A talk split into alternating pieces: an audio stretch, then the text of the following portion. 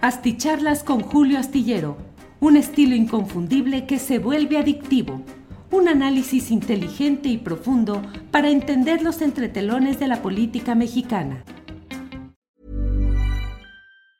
Hey, it's Ryan Reynolds, and I'm here with Keith, co star of my upcoming film, If, only in theaters, May 17th. Do you want to tell people the big news? All right, I'll do it. Sign up now and you'll get unlimited for $15 a month in six months of Paramount Plus Essential Plan on us. Mintmobile.com slash switch. Upfront payment of $45 equivalent to $15 per month. Unlimited over 40 gigabytes per month. Face lower speeds. Videos at 480p. Active Mint customers by 531.24 get six months of Paramount Plus Essential Plan. Auto renews after six months. Offer ends May 31st, 2024. Separate Paramount Plus registration required. Terms and conditions apply if rated PG. Hiring for your small business? If you're not looking for professionals on LinkedIn, you're looking in the wrong place. That's like looking for your car keys in a fish tank. LinkedIn helps you hire professionals you can't find anywhere else, even those who aren't actively searching for a new job but might be open to the perfect role. In a given month, over 70% of LinkedIn users don't even visit other leading job sites. So start looking in the right place. With LinkedIn, you can hire professionals like a professional. Post your free job on linkedin.com slash people today. Hola, hola, buenas noches, buenas noches. Gracias por acompañarnos en una transmisión más de estas videocharlas astilladas en esta ocasión, en este dominguito, para analizar algunos de los temas políticos y electorales más relevantes relacionados con el Consejo Nacional de Morena, a dónde va Dan Augusto López Hernández, qué pasa con Mario Delgado, qué pasa con Omar García Harfus. De todo eso vamos a hablar con mucha claridad y con mucha puntualidad a lo largo de este programa correspondiente al domingo 10 de septiembre. Pero antes de entrar a los temas nacionales, permítame decirle que tenemos la oportunidad hoy de tener un reporte desde Chile relacionado con la visita del presidente de México, Andrés Manuel López Obrador, a aquella nación. Justamente hoy estamos en la víspera del recuerdo de lo sucedido 50 años atrás con el golpe del general Augusto Pinochet contra el gobierno legítimo del presidente Salvador Allende. ¿Qué es lo que está pasando? ¿Qué es lo que está sucediendo? Hoy tenemos la gran oportunidad de platicar con un reportero, eh, un periodista de Chile, Joaquín Rifo. Eh, él eh, colabora en el portal Interferencia y vamos a tener en este momento la oportunidad de saber qué está pasando por aquellas latitudes. Joaquín, buenas noches. Buenas noches, Julio. Gracias por la invitación. Al contrario, Joaquín, ¿cómo van las cosas por allá? Estamos aquí con la información, pues sobre todo la información muy puntual de la visita del presidente López Obrador, eh, la recepción en el Palacio de la Moneda, pero son muchos más los ingredientes que están por allá. ¿Qué nos dices? ¿Cómo va todo, Joaquín? Bueno, ha sido un día muy ajetreado, eh, pese a que en realidad estamos en la víspera, como bien lo mencionabas tú, la fecha, eh, digamos, simbólica con la que se cumplen 50 años es mañana, 11 de septiembre, pero hoy se desarrolló eh, la tradicional romería hacia el cementerio general, hacia el pabellón donde están el memorial de los detenidos desaparecidos, bueno, la tumba de Víctor Jara, un montón de distintos hitos y bueno, se desarrollaron eh, durante el día distintas convocatorias. Ahora último, acaba de finalizar eh, un acto muy bello de Mujeres por el Nunca Más. Eh, un grupo muy grande de mujeres vestidas de negro, con velas alrededor del Palacio de la Moneda, mismo palacio que fue bombardeado, digamos, ese 11 de septiembre de 1973. Entonces han, han sido muchas las distintos tipos de manifestaciones que se han hecho obviamente no solo hoy, sino durante todo el año, para recordar los 50 años de este hito.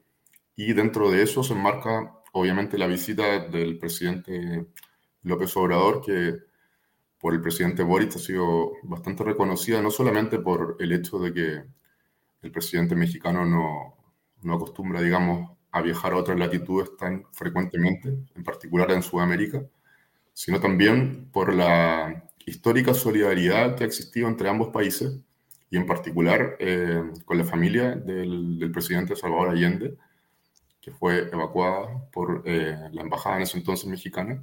Se recordaron hitos en ese sentido, se recordó la figura de Salvador Allende, AMLO mencionó que era el político que más había admirado, digamos, dentro de su, de su discurso.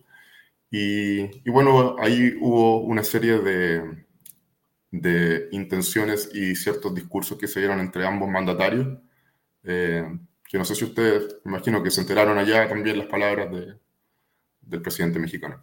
Sí, sí, Joaquín, eh, sí ha habido abundante información y desde luego hay nexos y lazos muy fraternos y muy solidarios entre Chile y México en lo general y en particular en lo relacionado con ah, aquel episodio histórico en el cual México tuvo pues una postura también de solidaridad y de eh, refugio y de apoyo a, muchos chilenos. Joaquín, em, una cosa son los, uh, digamos, el marco oficial eh, de este recuerdo de lo sucedido 50 años atrás, y otros son las manifestaciones públicas, como lo has dicho, en las calles y por diversas circunstancias.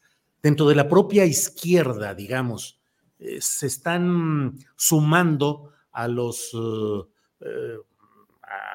al programa oficial o hay otro tipo de protestas que no sé si incluso impugnen parte del, del gobierno o del proceso del presidente chileno, Joaquín. Sí, eh, bueno, Julio, es un punto interesante. Creo que hay que contextualizarlo un poco. Voy a tratar de hacerlo eh, lo más resumidamente posible, digamos. Bueno, tú sabes que la izquierda eh, tiene también la costumbre de fragmentarse muy rápidamente y, y, de, y, de, tener muchos sectores que tienen sus propias diferencias. Pero más allá de eso, yo creo que hay dos temas que son muy relevantes dentro de esto. Lo primero tiene que ver con la manera en la que terminó eh, la dictadura eh, en Chile, que en realidad creo que ese, esa, esa, forma no dejó contento a, mucho, a un sector importante de la izquierda, en especial por eh, la impunidad que hubo en muchos casos. No, no, fue un término abrupto, digamos, no fue un término eh, donde esos, eh, estos partícipes de la dictadura hayan sido en su mayoría juzgados o hayan tenido las penas que le correspondían. Y a ese ingrediente, si uno le, le considera la revuelta social de 2019 en Chile, con múltiples violaciones a los derechos humanos, la herida para las nuevas generaciones con respecto, por ejemplo, a las fuerzas policiales todavía está muy fresca. Entonces, ¿cuál es el problema que sucedió ahora? Que se decidió, digamos, eh, empadronar, se podría decir, el acto, intentar hacer una especie de acto oficial y un montón de manifestaciones oficiales, algunas muy artísticas, eh, que tienen mucha justificación, pero que lamentablemente no representaban quizás el pensar de todos los sectores y obviamente hay sectores que se van a sentir muy pasados a llevar por eso, sobre todo los sectores que históricamente todos los años han marchado hacia la romería del cementerio general, como te comentaba antes, que no quisieron ser empadronados. Y encima, eh, la gente con la que tenían que lidiar, digamos, o la fuerza policial con la que tenían que lidiar, era la fuerza policial que hace tres o cuatro años atrás estaba durante el gobierno del presidente Sebastián Piñera cometiendo toda esta violación a los derechos humanos. Entonces se produjo eh, una diferencia muy importante que incluso llevó a agresiones entre los propios manifestantes, porque hubo una exclusión, digamos, de un grupo importante de, de personas que también fueron víctimas de derechos humanos, ya sea para el estallido o para la dictadura, o son hijos, o son familiares, etc. Y yo creo que la elección, y esto te lo digo ya como una opinión personal que uno podría sacar respecto de esto, es que conmemoraciones tan importantes como esta no se le pueden solamente sindicar a un sector. No creo que un sector pueda arrogarse, digamos, la, la potestad de, de, decir que esto, con, con, estos estamos, con esto nos resolvemos y los que están fuera es porque no quisieron estar o porque... Yo creo que se pudo haber hecho un ejercicio de mayor inclusión. Creo que hay que reconocer que para cualquier mandatario que hubiese estado viendo este problema de los, o sea, este, perdón, hito de los 50 años, iba a ser complejo, pero de un gobierno de centro izquierda creo que uno podría haber esperado algo distinto. Eh, en particular porque este gobierno acaba de, para el Día Internacional del Detenido Desaparecido a fines de agosto, acaba de lanzar por primera vez el plan de búsqueda de detenidos desaparecidos, que es una deuda histórica en democracia en Chile para ir a buscar los cuerpos y periciar todas esas pruebas que por años se, se ignoraron. Entonces uno hubiese esperado quizás gestos distintos, pero bueno, lamentablemente creo que se, se optó por, otra, por otro camino. Joaquín, y para mañana, ¿qué es lo que está programado en el marco oficial y qué esperas como periodista? ¿Qué vas a cubrir? ¿Qué es interesante fuera de ese marco oficial? Bueno, hay muchas actividades, eh, pero a la vez, o sea, no te las podría enumerar ahora porque la verdad es que son, son bastantes, digamos.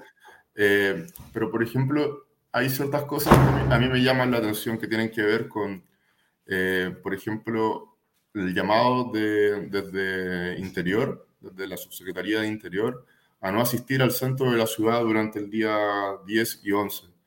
Me parece que ese tipo de señales como que no, no, no me hacen mucho sentido y en realidad creo que desalientan, digamos, el tema de memoria histórica y te da la sensación de que vas, bueno, y lo que han mostrado también los medios de comunicaciones más hegemónicos, te da la sensación de que acá en, en el centro de Santiago hay una bataola gigantesca, de que es muy peligroso, etc. Nosotros estuvimos reporteando todo el día en distintos lugares de la ciudad y en realidad los hechos de violencia fueron bastante aislados y mucho menores que, por ejemplo, no sé, para el estallido social o para otras manifestaciones, digamos. Joaquín, pues eh, a reserva de lo que desees agregar, eh, aprecio mucho el que hayas estado con nosotros, sé que has estado reporteando desde temprano, allá son tres horas de diferencia, de tal manera Estamos por llegar a la medianoche, a las cero horas, y mañana tienes mucho que hacer y mucho que reportear. A reserva de lo que desees agregar, yo te agradezco el que hayas estado esta noche con nosotros, Joaquín Rifo. Bueno, Julio, no, muchas gracias por el espacio, muchas gracias también por la atención que le están poniendo a lo que está sucediendo en Chile. Es un hito bastante relevante dentro de, de lo que ha ocurrido, digamos, como, como pueblo latinoamericano. Reiterar también el, lo que se esta hermandad, digamos, entre países, la solidaridad eterna del pueblo mexicano. Y bueno, le mando un saludo grande también a mi familia allá en México, que fueron quienes me mencionaron también de, este espacio. Muy bien, Joaquín Rifo. Muchas gracias y seguimos atentos en el curso de estos días. Cuando tengas chance ahí nos avisas a ver cómo van sucediendo las cosas, Joaquín. Muchas gracias. Hasta luego. Gracias, buenas noches. Bueno, pues ha sido Joaquín Rifo del portal Interferencia de Chile. Em, pues un joven periodista, obviamente con todo el día trabajando, trabajando y listos para estar mañana desde tempranito. Eh, es muy importante que tomemos, eh, eh, que mantengamos la vista puesta en lo que ha sido el proceso de Chile. Mañana vamos a tener aquí mismo en la videocharla astillada, mañana lunes, vamos a tener la participación de algunos compañeros para analizar lo que ha significado esto no solo en el plano específico de la visita del presidente López Obrador, que tiene una gran valía, sino también el análisis de cómo ahí se mostró la verdadera cara intolerante, agresiva, criminal, de cierta derecha y ultraderecha, los riesgos del militarismo, los riesgos de la concentración de poder en los ámbitos militares y desde luego la intervención de Estados Unidos a través de sus órganos, la CIA, sus órganos como el Departamento de Estado, toda la confabulación probada, comprobada, documentada de cómo inyectaron dinero a uno de los principales periódicos de allá, a su director, millones de dólares, para mantener ese clima de tensión,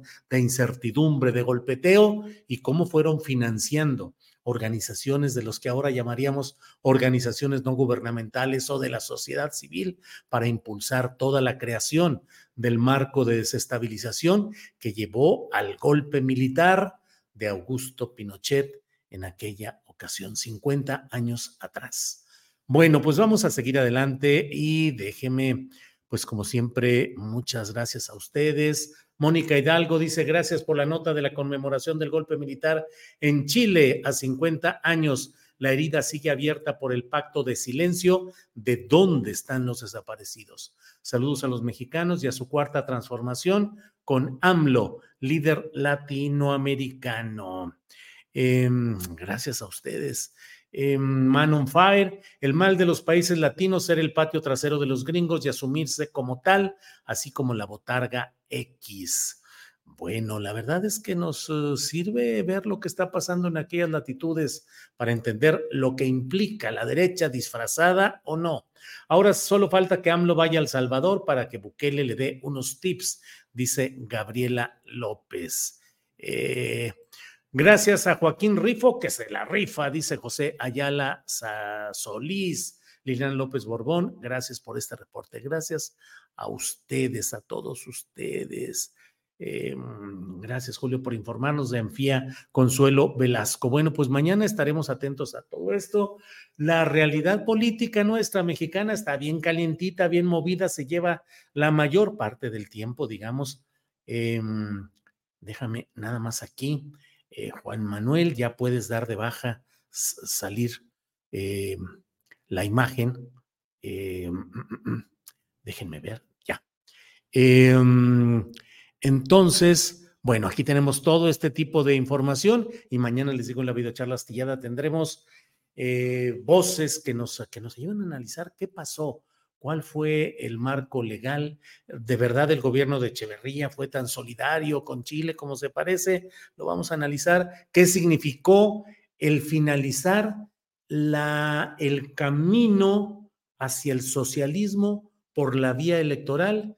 cuyo último intento verdadero y consolidado se dio con Salvador Allende. ¿Qué factores de poder criminal, militar, extranjero se desatan cuando se intenta un proceso de verdadera transformación nacional? Bueno, vamos ahora sí ya a la información, eh, como le digo, de lo que está sucediendo en nuestro país. Hay varios temas importantes. Yo quiero decirle que me parece que, y de eso escribo en la columna astillero que puede leer usted este lunes en la jornada, referente al tema de mm, eh, cómo ir construyendo el poder político. El poder político no se puede transferir mediante un clic como el que aquí damos o un botón que aquí apretemos o una transferencia de un bastón de mando, por más simbólico que sea, pues no deja de ser un acto retórico, escenográfico, pero el verdadero poder político tiene que irse construyendo en medio de presiones, de vaivenes, de engaños, y ahí es donde se muestra la habilidad del político que llega a una posición de poder para sortear las trampas, eh, conciliar intereses, mm, poder sobrellevar las presiones y mantener un poder verdadero. En ese proceso está Claudia Sheinbaum, en qué condiciones, lo podemos analizar muy a detalle, pero creo que hoy tenemos varios ejemplos de cómo las cosas eh, pueden irse em, eh, construyendo de una manera eh, completa o parcial, definitiva o como fuera. Mire, vamos a tener aquí, primero que nada, parte de lo que dijo hoy Claudia Sheinbaum, que estuvo en el Consejo Nacional de Morena, que fue convocado en estos días pasados y que en medio de una gran, gran, gran eh, versión en los medios de comunicación y en las redes sociales, sobre todo de quienes ya daban por seguro Adán Augusto López Hernández, el próximo ya definido, el nuevo presidente de Morena. Adán Augusto López Hernández coordinará la campaña de Claudia Sheinbaum. Se va a confirmar hoy en el Consejo Nacional, se decía desde ayer y horas atrás, hoy mismo. Eh, eh, Adán Augusto López Hernández es quien va a coordinar la operación y todo el manejo, mm, con, en coordinación obviamente con la eh, jefa del proyecto, la jefa, la representante, la defensora de la cuarta transformación, que es Claudia Sheinbaum, pero hacia el Congreso, candidaturas, pues va a estar ahí Adán Augusto. No se ha cumplido, no hasta este momento, y hoy hubo discursos, eh, el discurso de Claudia Sheinbaum al recibir su al recibir su eh, constancia de que es ya la eh, coordinadora de los comités de defensa de la 4T. Llama la atención la ausencia de Adán Augusto López Hernández. Ya nos dirán razones de salud o no sé qué habrá sucedido, ya lo veremos. Pero eh, por lo pronto, escuchemos lo que ha dicho en esta ocasión Claudia Sheinbaum al recibir este documento. Por favor, adelante. Y que voy a estar a la altura de las circunstancias. Lo reitero, porque entiendo el momento histórico que estamos viviendo y sé que nuestro movimiento tiene causas profundas que no podemos traicionar. Nosotros, nosotras, los que estamos aquí, dirección política de nuestro movimiento, y millones y millones de mexicanos y mexicanas que se sienten identificados con la cuarta transformación, estamos aquí porque luchamos por causas y porque tenemos convicciones y principios. ¿Y cuáles son esas causas? Garantizar los derechos del pueblo de México, la educación pública, la salud pública, el acceso a la vivienda, el salario digno, el empleo digno, el derecho a una pensión cuando se llega a la vida mayor, el derecho a la cultura, el derecho al agua, el derecho de las mujeres a la igualdad sustantiva. En suma, que todas y todos los mexicanos puedan vivir una vida digna y plena sin discriminación. Nuestras causas son la democracia, la soberanía, la libertad, el acceso a la justicia, Nuestras causas son erradicar toda forma de corrupción y erradicar toda forma de discriminación, toda forma de autoritarismo. Nuestra causa es no volver nunca a la guerra y construir la paz con justicia. Sí, nuestro movimiento tiene causas que son las causas justas del pueblo de México. Bueno, pues esto es parte de lo que ha dicho hoy Claudia Sheinbaum, quien ha fijado ciertos objetivos concretos de trabajo para los seguidores de Morena, que ha hecho un discurso en lo general para plantear, eh, pues ha dicho, no me cansaré de mencionar y de reiterar los logros y los avances que se han logrado durante la administración del presidente López Obrador. Y bueno, ha hecho ahí una serie de consideraciones, incluso relativas a lo que implica o a lo que significa la lucha en este momento, particularmente contra el PRIAN. Escuchemos lo que dijo hoy. No debemos olvidar que siguen presentes los que quieren regresar al pasado. Ahora con máscara de cambio, como lo dije también hace unos días, como la mentira de Fox, y hay que recordarlo a los jóvenes, pues ya son 19 años del desafuero. Ellos prometieron un cambio y acabaron con un fraude. Ellos, los del pasado, nunca cumplieron sus promesas y nunca las van a poder cumplir, porque son la imagen viva de la corrupción, porque defienden el privilegio porque marcharon al mismo compás del desafuero, del fraude, del clasismo y el racismo. Solo hay que seguir mostrándolos. Ellos quieren llamarse ahora Frente Amplio. No, son el mismo PRI y el mismo PAN. Son el PRIAN, que hoy no tiene ideología ni nada que ofrecer, más que hablar en contra de nuestro movimiento y regresar al viejo modelo de los negocios al amparo del poder público.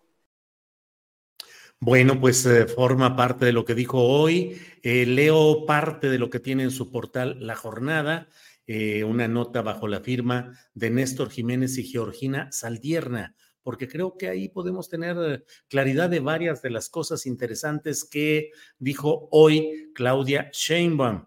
Quien dijo, entre otras cosas, consolidar nuestro programa de continuidad con cambio, recorrer casa por casa, formar comités de defensa en todo el país, difundir los logros de la cuarta transformación, así como abrir ya la convocatoria para las coordinaciones estatales, distritales y municipales. Y miren ustedes esto que me parece interesante, dijo, al, al mismo tiempo dijo, abro comillas, abrir nuestro movimiento, por supuesto garantizando nuestros principios y nuestro proyecto, consolidando la coalición de los partidos políticos que formamos parte de él, pero, y aquí subrayo esta parte, pero sobre todo con una amplia convocatoria, pues estoy convencida de que hay muchísimos mexicanos y mexicanas que quieren ser parte de este gran movimiento de transformación dijo, hoy convoco a la participación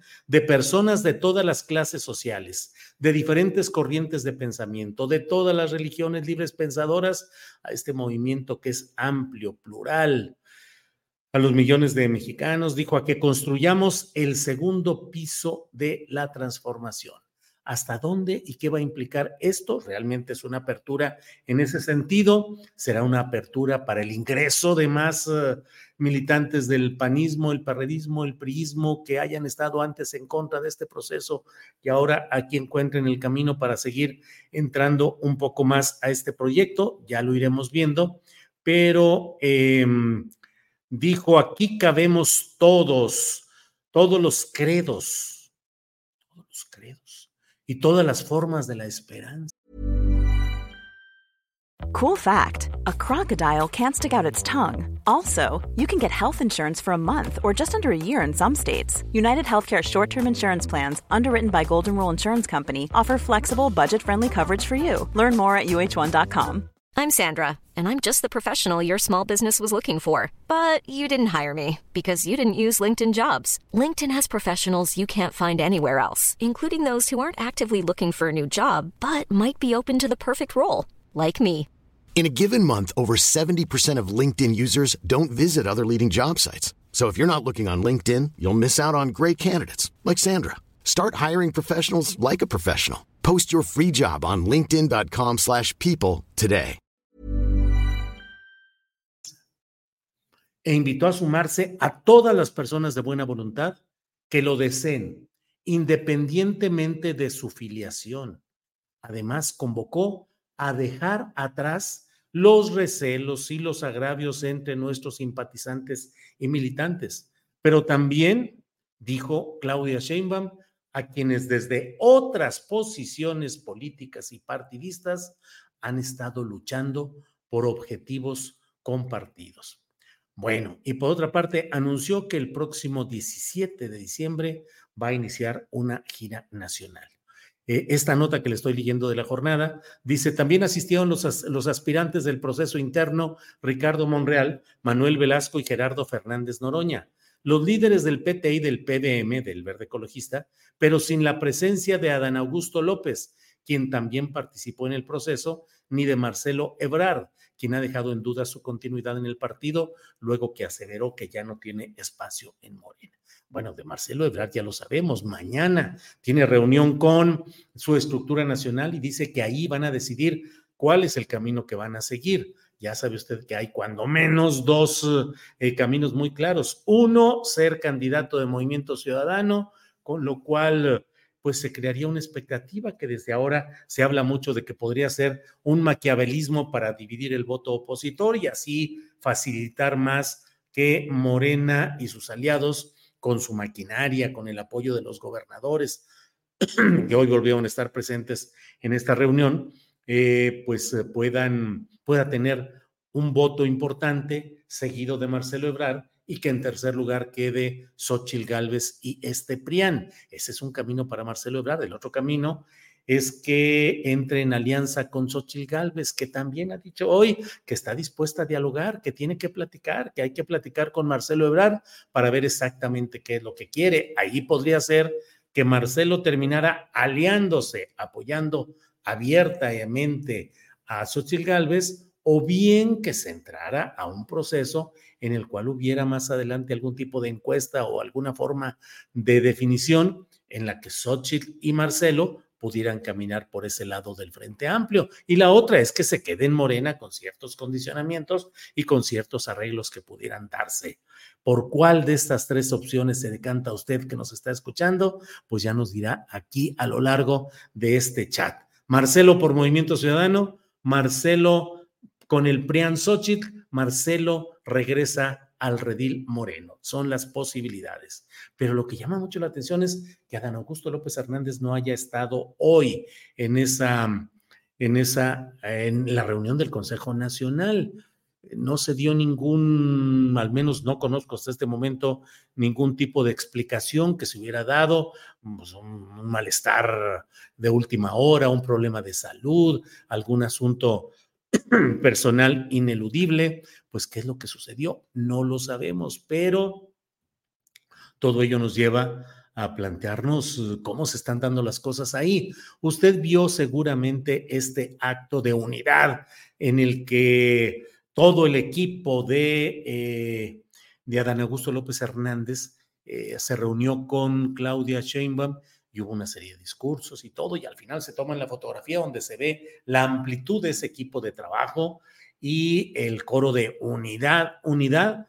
Pero mire, la verdad es que yo que he visto muchos actos de este tipo, no estoy muy seguro de que a quien recién ha recibido el bastón de mando le deba de fortalecer demasiado el verse en un acto donde el grupo opositor, el bando opositor, la facción opositora, le muestra fuerza y le dice, todo esto que está aquí detrás es tuyo porque estamos contigo. Mm, es unidad. Luchamos por la unidad, sí, pero en política las cosas no son tan simples y sencillas. Unidad y solidaridad, teniendo todo este equipo y todo lo que te vamos a dar y toda esta gente, pues es para que la tomes en cuenta y es para que veas que tenemos un peso político. Muy contrastante ese hecho de la cuantía de personas y de lo aparatoso de esa reunión, frente a los resultados de quien terminó ganándole en, en al menos en las encuestas opinión que hizo Morena, que fue Gerardo Fernández Noroña, que sin, todo ese aparato y sin todo ese eh, grupo de apoyo explícito, pues eh, consiguió un alto nivel de votación para la circunstancia eh, en la que estaba el propio Fernández Noroña. Entonces, yo no sé, y las presiones, o sea, las filtraciones de que ya está decidido, ya, eh, Adán Augusto es el próximo presidente de Morena. No sé si así vaya a ser, ya lo iremos viendo, pero creo que de ello da cuenta eh, lo que estamos viendo de cómo hay esas presiones, los acomodos con el presidente de la República, Andrés Manuel López Obrador, que el jueves entregó el bastón de mando, el viernes se fue a este viaje a Chile, a Chile y a Colombia, Chile donde está actualmente, y pareciera que dijo, dejo el espacio para Claudia ella es la que va a mandar, pero es probable que haya personas que por inercia, por interés o por lecturas equivocadas del momento político, crean que pueden presionar o que pueden hacer cosas eh, en la inercia del pasado recién caminado, recién eh, limitado con la entrega del bastón de mando y que sigan creyendo que pueden recurrir o pueden actuar a otros factores de poder. Es parte de este proceso de la transferencia real del poder, pero no fue el único caso, el de Adán Augusto López Hernández. Insisto, puede ser que eh, hoy mismo, porque finalmente el Consejo Nacional de Morena, al final, y ahí está en la página de Morena Sí en Facebook, donde el presidente del Consejo Nacional, Alfonso Durazo, dice, bueno, hacemos un receso luego de una hora 45, una hora 50 de sesión del Consejo Nacional, dice, hacemos un receso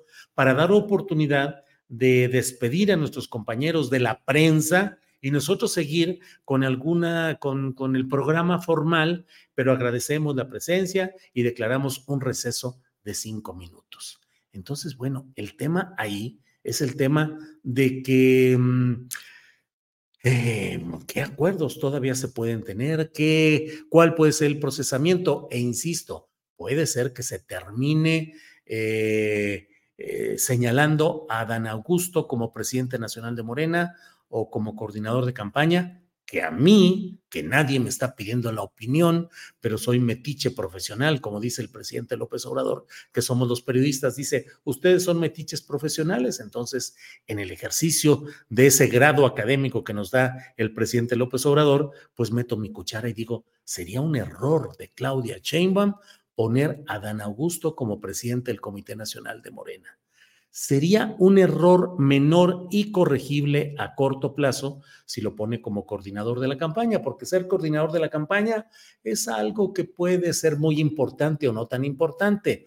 Adán, em, Ernesto Cedillo Ponce de León fue el coordinador de la campaña de Luis Donaldo Colosio Murrieta en 1994 y nadie le hacía caso. Solo le hacía caso por ahí Liébano Sáenz y algunas otras personas, pero en general era, sin ser Ernesto Cedillo, el coordinador general de campaña, y él estaba dispuesto a renunciar ya al cargo, no más que pasaran las vacaciones de Semana Santa. Regresando, él iba a renunciar, Ernesto Cedillo, al cargo de coordinador de la campaña, porque no lo era en la práctica. No sigo adelante con el análisis de, de este tema escabroso, pero el hecho concreto es que Ernesto Cedillo estaba sin ser verdaderamente el coordinador de campaña. No vayamos tan lejos. La coordinación de la campaña de Andrés Manuel López Obrador formalmente estaba a cargo de Tatiana Cloutier, pero en los hechos no era así, ni remotamente. Tatiana era vocera, era polemista, representante en mesas de discusión, pero no era de verdad la coordinadora la que estaba realmente manejando y concentrando todas las cosas. Aquí si Claudia decide darle una posición a Dan Augusto, la de coordinador de campaña, pues es una posición que puede ser eh, diluida o fortalecida más adelante. La de presidente nacional de Morena a mí me parece que sí es ahí algo complicado porque mostraría estar cediendo en aras de una unidad que no tiene que demostrarse con cargos, estaría cediendo a la presencia que parecería una cuña dejada por el pasado que está saliendo, todavía no sale, pero que está saliendo en la representación de paisanaje, de tono, de estilo de alguien que representa exactamente la, al habitante hoy de Palacio Nacional. Entonces creo que sería un error. No daría una imagen de fuerza, de consolidación y de ir tejiendo su propio poder. A veces la política necesita de esos actos para demostrar y señalar que las cosas son distintas y quién tiene el poder para ir tomando decisiones así. Ya veremos qué es lo que sucede, pero además me parece que Adán Augusto está eh, cargado de una serie de circunstancias que lo hacen poco útil en este momento para, es decir, sería injusto que transfiriera sus cargas de hoy a Dan Augusto a la cuenta de eh, Claudia Sheinbaum. Sería transferir todo lo que trae y tratar de lavar un poco la imagen y recuperar fuerza. En este sentido, usted sabe que hay mucha gente que dice, perdió la Secretaría de Gobernación, perdió el gobierno de Tabasco que dejó de hacerlo y no fue candidato tampoco.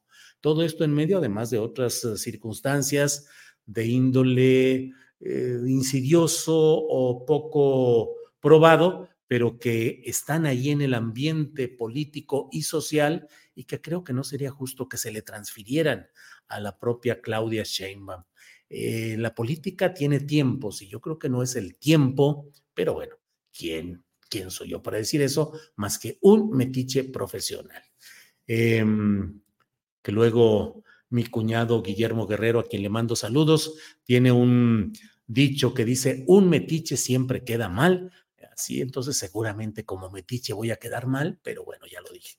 El otro tema interesante de ese movimiento complicado en la construcción del poder claudista es el relacionado con Omar García Harfuch. Omar García Harfuch y Claudia eh, y eh, Clara Brugada han sido las cartas más cercanas en la relación de, mm, de Chainbaum y del presidente López Obrador digamos que cualquiera de las dos cartas podría ser la preferida por cualquiera de ellos. Siempre se ha dicho que eh, Clara Brugada tiene la voluntad y el apoyo de Claudia Sheinbaum, pero también del presidente López Obrador, y que García Harfus tiene el apoyo de Claudia, pero no del presidente López Obrador. Em, ¿Qué sucedió? Sucedió que García Harfus en el último día, antes de que terminara el plazo legal para que presentara su renuncia y quedara en condición de poder ser candidato a la jefatura de gobierno de la Ciudad de México, en el mero día, en el mero día último, porque la legalidad electoral tiene distinta reglamentación para mandos policíacos o militares. Deben renunciar con mayor anticipación que los civiles o que la generalidad de los ciudadanos. Pues entonces, hoy era el último día y en el digo, era el último día y en el último día renunció. Y al renunciar destapó ayer toda la versión o la impresión pues de que lo hacía para lanzarse como candidato. Lo estaba haciendo en el filo, en la orillita, cuando se le acababa el tiempo. Y eh, esto además potenciado por la entrevista publicada en primera plana de la jornada con el título de Estoy listo para lo que se necesite, para todo lo que se necesita en la Ciudad de México, que parecía una especie de eh, destape del propio García Harfuch en una entrevista realizada por Miguel Ángel Velázquez, que es el coordinador de la sección de Capital del periódico La Jornada y un editor, en términos generales, un editor eh, coordinador de edición, se turnan, pero coordinador de edición de la jornada. Bueno, pues entonces todo quedó y durante cinco horas se mantuvo pues esa impresión que empezó a, circular en todos los medios, en las redes sociales. Se destapa García Harfus, renuncia el mero día, en el mero límite, está disponible, ya está listo. Lo dejaron cinco horas correr y a las cinco horas salió Harfuch y dijo, no, en realidad he renunciado porque me voy a sumar al equipo y al trabajo de Claudia Sheinbaum. Caray, órale. Y entonces, ¿por qué renunció exactamente hoy? Todo tiene un sentido en política, no se renuncia nomás porque, ah, pues hoy es sábado y pues ya voy a renunciar y me voy. No, todo tiene un sentido y se consulta y se pregunta. Hubo ya un bastonazo de mando que dijo, éntrale, García Harfuch, atórale, éntrale. Y luego durante cinco horas hubo tal eh, número de críticas, entre ellas humildemente la de quien les habla, diciendo, pues, ¿cómo es posible que piensen electoralmente en la posibilidad de García Harfuch, que entre otros temas tiene la nunca suficientemente explicada? Explicada puede ser que él diga su versión, pero que esté claro por qué eh, qué sucedió, cuál fue su actitud. Cuando él fue comisario regional en Guerrero de la Policía Federal, cuando, antes de que sucediera lo de la noche de Iguala, durante esa noche y siguió adelante y es mencionado en algunas actas de la Sedena como participante en las reuniones donde se estaba construyendo la tal verdad histórica. Así de repente cambiamos policía y, decimos adelante y ahora otro mancerazo que fue procurador general de la República, procurador general de la Ciudad de México, procurador de justicia de la Ciudad de México, ni siquiera es que Mancera fuera realmente de carrera policíaca, tenía carrera en los asuntos de la Procuraduría, pero aquí un policía completamente. Bueno, pues hubo ese momento y finalmente, ahora sí que haya sido como haya sido, García Harfuch queda disponible porque renunció en el último día que le quedaba disponible, queda, queda ah, eh, en, capacidad para poder ser habilitado como candidato si es que llegara alguna circunstancia especial. Eso sí es un hecho. Sea o no sea el candidato, que pareciera que no, pero bueno, en estas circunstancias, quién sabe qué pueda ir sucediendo. Bueno, pues esto es lo que he querido platicarles hoy respecto a esta pugna por los reacomodos y estas primeras presiones fuertes en el entorno de Claudia Sheinbaum. Como siempre, gracias por su atención. No me despido porque voy a leer algunos comentarios todavía, pero quien ya quiera retirarse porque diga, ya va este con el choro de saludar gente y de contestar cosas y todo, bueno, pues hasta aquí llegamos, pero si no, eh, yo le sigo aquí. Em, los Claudia Lovers están desesperados por legitimar a Claudia Sheinbaum, dice Jorge Hermosillo. Gabriel Flores dice, Harfush no tiene el apoyo de AMLO. Em, Julio sí estuvo Adán Augusto. Al final de la reunión de Morena, sale junto a Claudia, dice Estela G. Espinosa. Mm, bueno, Estela, ojalá y me, ojalá y confirme esto. Yo vi eh, el video de la reunión del Consejo de Morena hasta que Alfonso Durazo dice un receso de cinco minutos y ahí nos vemos. Adiós, periodistas. Hasta ahí está filmado y ahí se ven Gerardo Fernández Noroña, se ve Manuel Velasco, se ve Ricardo Monreal, se ve Claudia, se ve eh, Mario Delgado, se ve Alfonso Durazo y no se ve, durante ese lapso no se ve a Dan Augusto, pero bueno, Estela G. Espinosa, ojalá y me, me, me ayude a precisar esto, con mucho gusto. Sain Knight. Marcelo no atendió muchas señales que se dieron desde hace más de un año de que no era el elegido del presidente. Pues sí, así está. pero no habló como todos los corcholatos, dice Martina Salazar. ¿No estaremos hablando de cosas distintas? Bueno, em, Omar García Harfus tiene el corazón de Claudia, dice Cuihui. Eh, Juan Daniel Castro Gadoy, Godoy, abrazote a ti, a Sola, a Julio Alejandro y a la comandante Gelitos. Muchas gracias, Moya, muchas gracias. ¿Qué pasa con Verástegui, Julio? Dice la finca Stick House, pues que están dedicados a conseguir el millón de firmas que necesitan para poder obtener la candidatura presidencial independiente. Ya he dicho que yo considero que lo van a conseguir, sobre todo con las bases organizadas del clero conservador en nuestro país. Em, mm, mm, mm, eh, que primero Verástegui se salve a sí mismo para que entonces sí salve al país, dice 2N2222A. Bueno, pues ahí están muchos, eh, muchos eh, comentarios de todo esto por aquí. Y bueno, como siempre, Sería desastroso un futuro secretario de Seguridad Pública o de la Guardia Nacional, dice Tecnohistorias. Pues sí, es que si no es candidato Omar García Jarros y se va a integrar al equipo de Claudia Sheinbaum, pues es una garantía de que, digo, casi una garantía política o un enfilamiento hacia que va a ser el próximo secretario de Seguridad Pública Federal o va a ser el director del Consejo Nacional de Inteligencia que sustituyó al CISEN, pero es más lo mismo, palabras más, palabras menos eh, y o que va a tener algún cargo relevante la Guardia Nacional, o que tú a saber. Bueno, pues sí, es preocupante todo ese tema.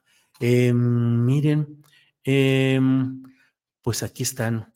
La renuncia de Harfuch será una condición en caso de que Monreal no cumpla con su palabra. Vi que dio unas declaraciones como sintiéndose traicionado o enojado. Señor Red, sí, eh, como que Monreal anda otra vez así poniéndose serio y no tan uh, dicharachero, tan de padrecito de parroquia como luego se ha puesto. Y por otra parte, em, eh, no se necesita Harfus para contrarrestar a Ricardo Monreal. Allí está Clara Brugada, la alcaldesa de Iztapalapa, con muy buenas cuentas y con ah, un padrón electoral de su demarcación bastante importante. Y además, pues es representante de la política entendida como política social, no la política como represión o como un ámbito policíaco, que lo policíaco forma parte del ejercicio político, sin duda, pero privilegiarlo como para darle el poder político, no lo creo.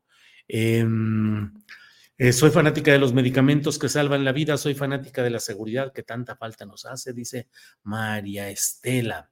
Mm, Isabel Campos, Ulises Ruiz va como candidato independiente. Qué desvergüenza de esas cosas de las cuales uno dice, bueno, ¿qué más, qué más nos falta ver en México? Ulises Ruiz, el hombre que encabezó la represión descarnada contra eh, la primera etapa de, pues, de intento de insurrección social contra tanta injusticia y tanta miseria y tanta ratería de los grupos gobernantes que fue la que se vivió en Oaxaca con la APO, la Asamblea Popular de los Pueblos de Oaxaca, Ulises Ruiz, el jefe, el de los escuadrones de la muerte, de los grupos represivos, de todo lo que hubo allá, y ahora dice que candidato presidencial independiente. Eh, creo que es ya la pura pretensión de Ulises que quiere lavar su imagen ahora tratando de ser un político de esa manera no creo que camine así. Luis Enrique Hernández Muñoz dice, va a estar buena la carrera por la jefatura de la Ciudad de México entre Clara Brugada y Harfush.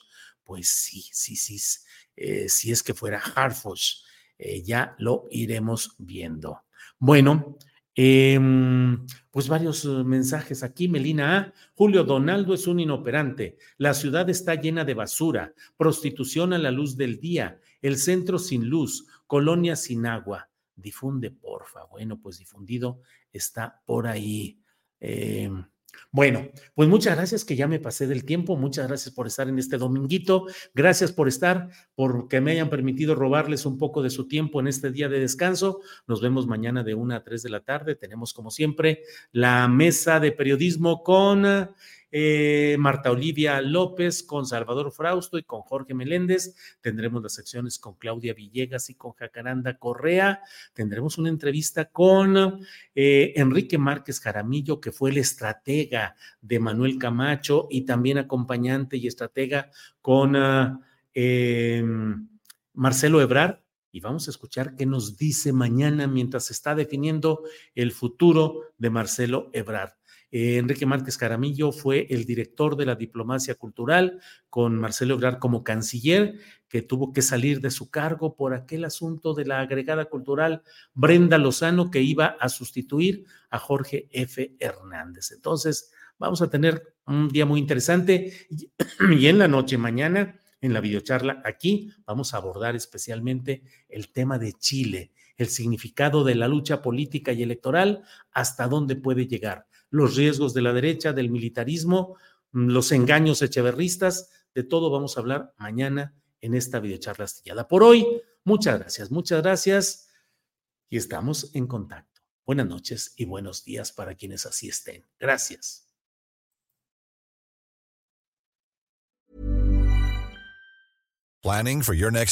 Elevate your travel style with Quince. Quince has all the jet setting essentials you'll want for your next getaway, like European linen, premium luggage options, buttery soft Italian leather bags, and so much more. And it's all priced at 50 to 80% less than similar brands. Plus, Quince only works with factories that use safe and ethical manufacturing practices. Pack your bags with high-quality essentials you'll be wearing for vacations to come with Quince. Go to quince.com slash trip for free shipping and 365-day returns. Hola, buenos días, mi pana. Buenos días, bienvenido a Sherwin-Williams. ¡Ey! ¿Qué onda, compadre? ¿Qué onda? Ya tengo lista la pintura que ordenaste en el ProPlus app. Con más de 6.000 representantes en nuestras tiendas listos para atenderte en tu idioma y beneficios para contratistas que encontrarás en aliadopro.com. En Sherwin Williams somos el aliado del PRO.